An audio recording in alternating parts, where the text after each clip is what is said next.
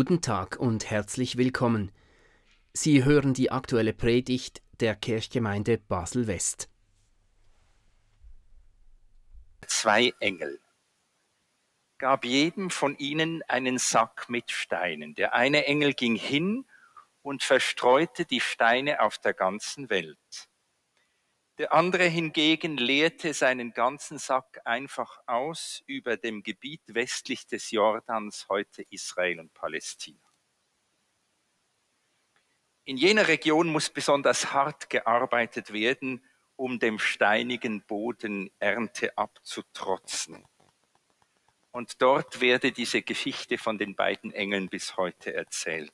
Sie spiegelt die Lebenswirklichkeit derer wider, die Jesus zuhörten Sie konnten sich den Sämann gut vorstellen, von dem das Gleichnis vom vierfachen Acker handelt, das uns heute aus Lukas 8 als Predigtext vorgelegt ist. Am Anfang dieses achten Kapitels berichtet der Evangelist, dass Jesus mittlerweile mit einer ganzen Schar von Weggefährten und Sympathisantinnen, von Jüngern und ausdrücklich auch Jüngerinnen unterwegs war.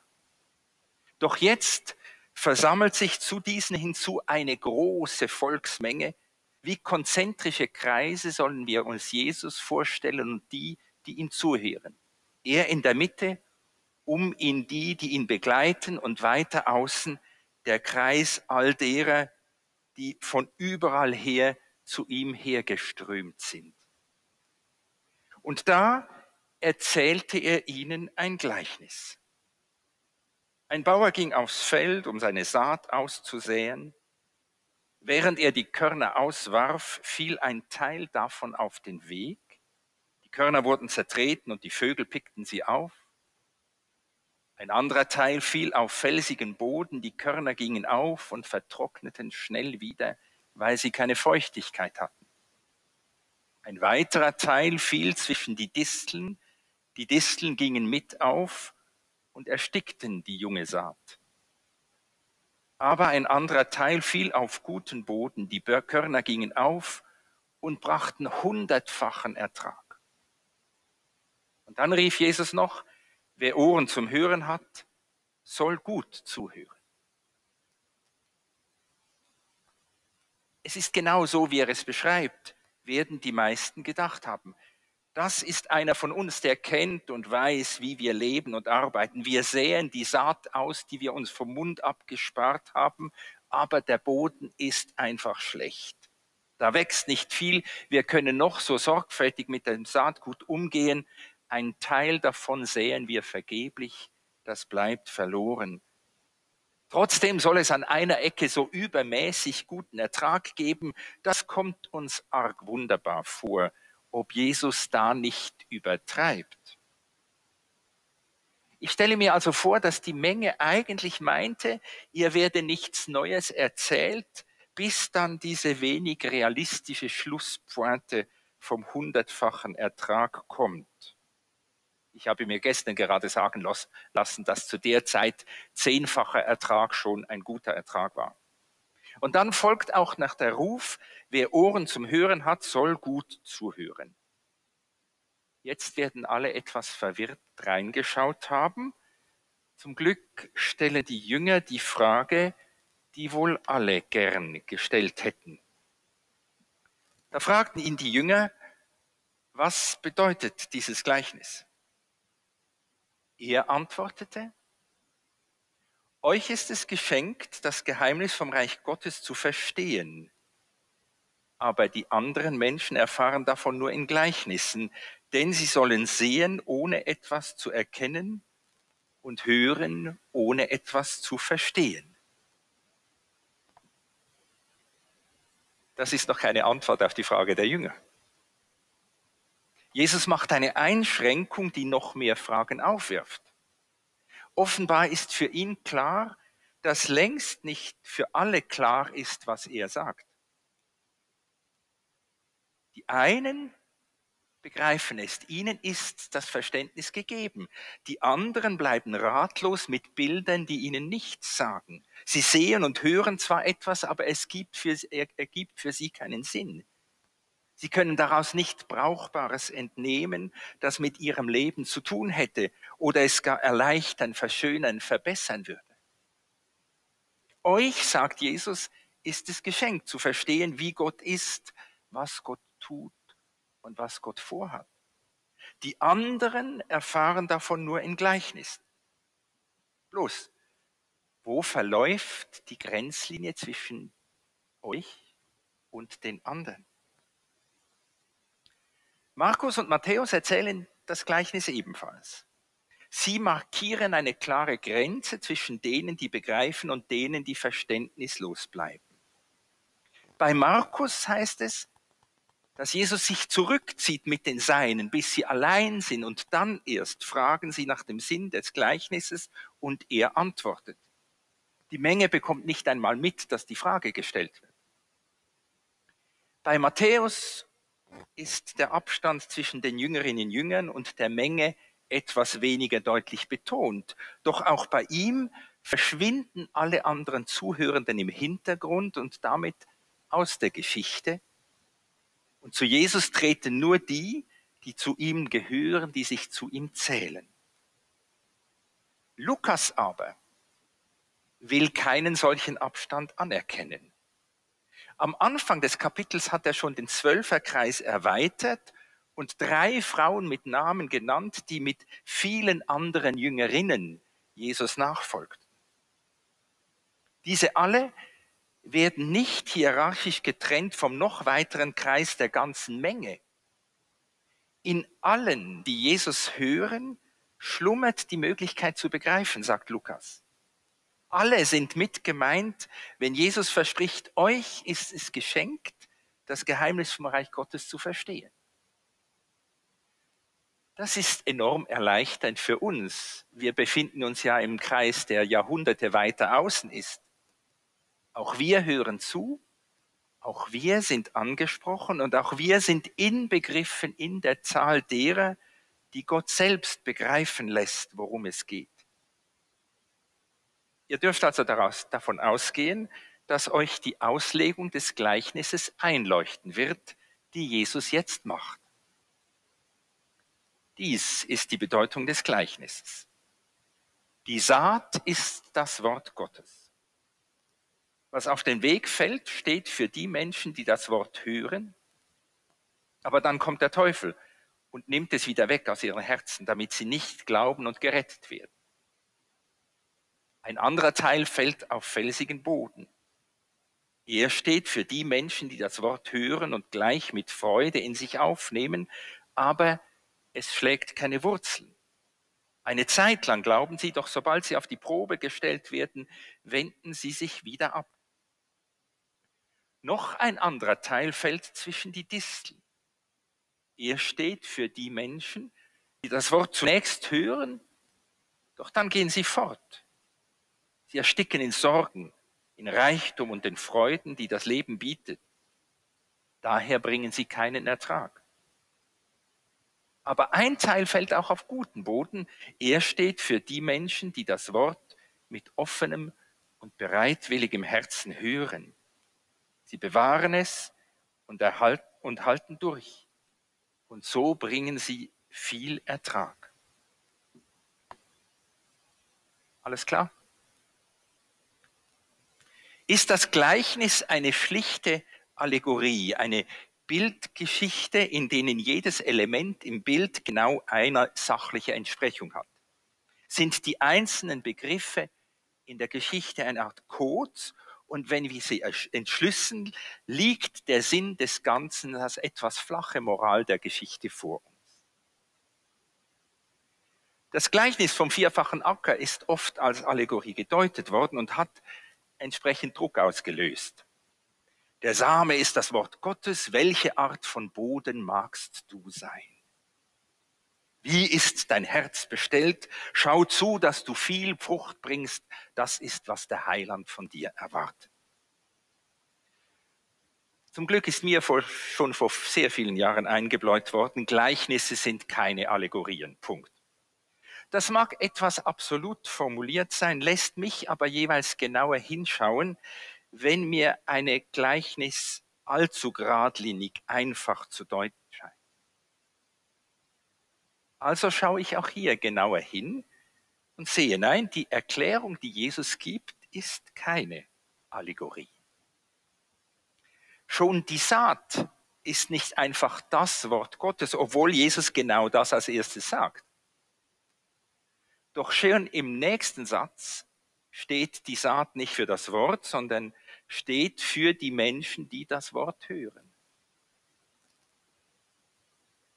Die Menschen empfangen das Wort und sind es gleichzeitig. Meine Gedanken wandern. Und lass mich fragen, ob Jesus womöglich vom inkarnierten Wort redet von sich selbst. Oder sollen die Jünger sich als Samenkörner verstehen, die gegebenenfalls auch auf Wegen zertreten werden oder in Disteln unter Dornenkronen ersticken? Oder sollen wir uns ohnehin nicht so sehr auf die unfruchtbaren Böden konzentrieren, auf denen unter Tränen gesät wird? Weil wir am Ende unter Jubel ernten, und zwar viel mehr, als wir uns je erträumt hatten?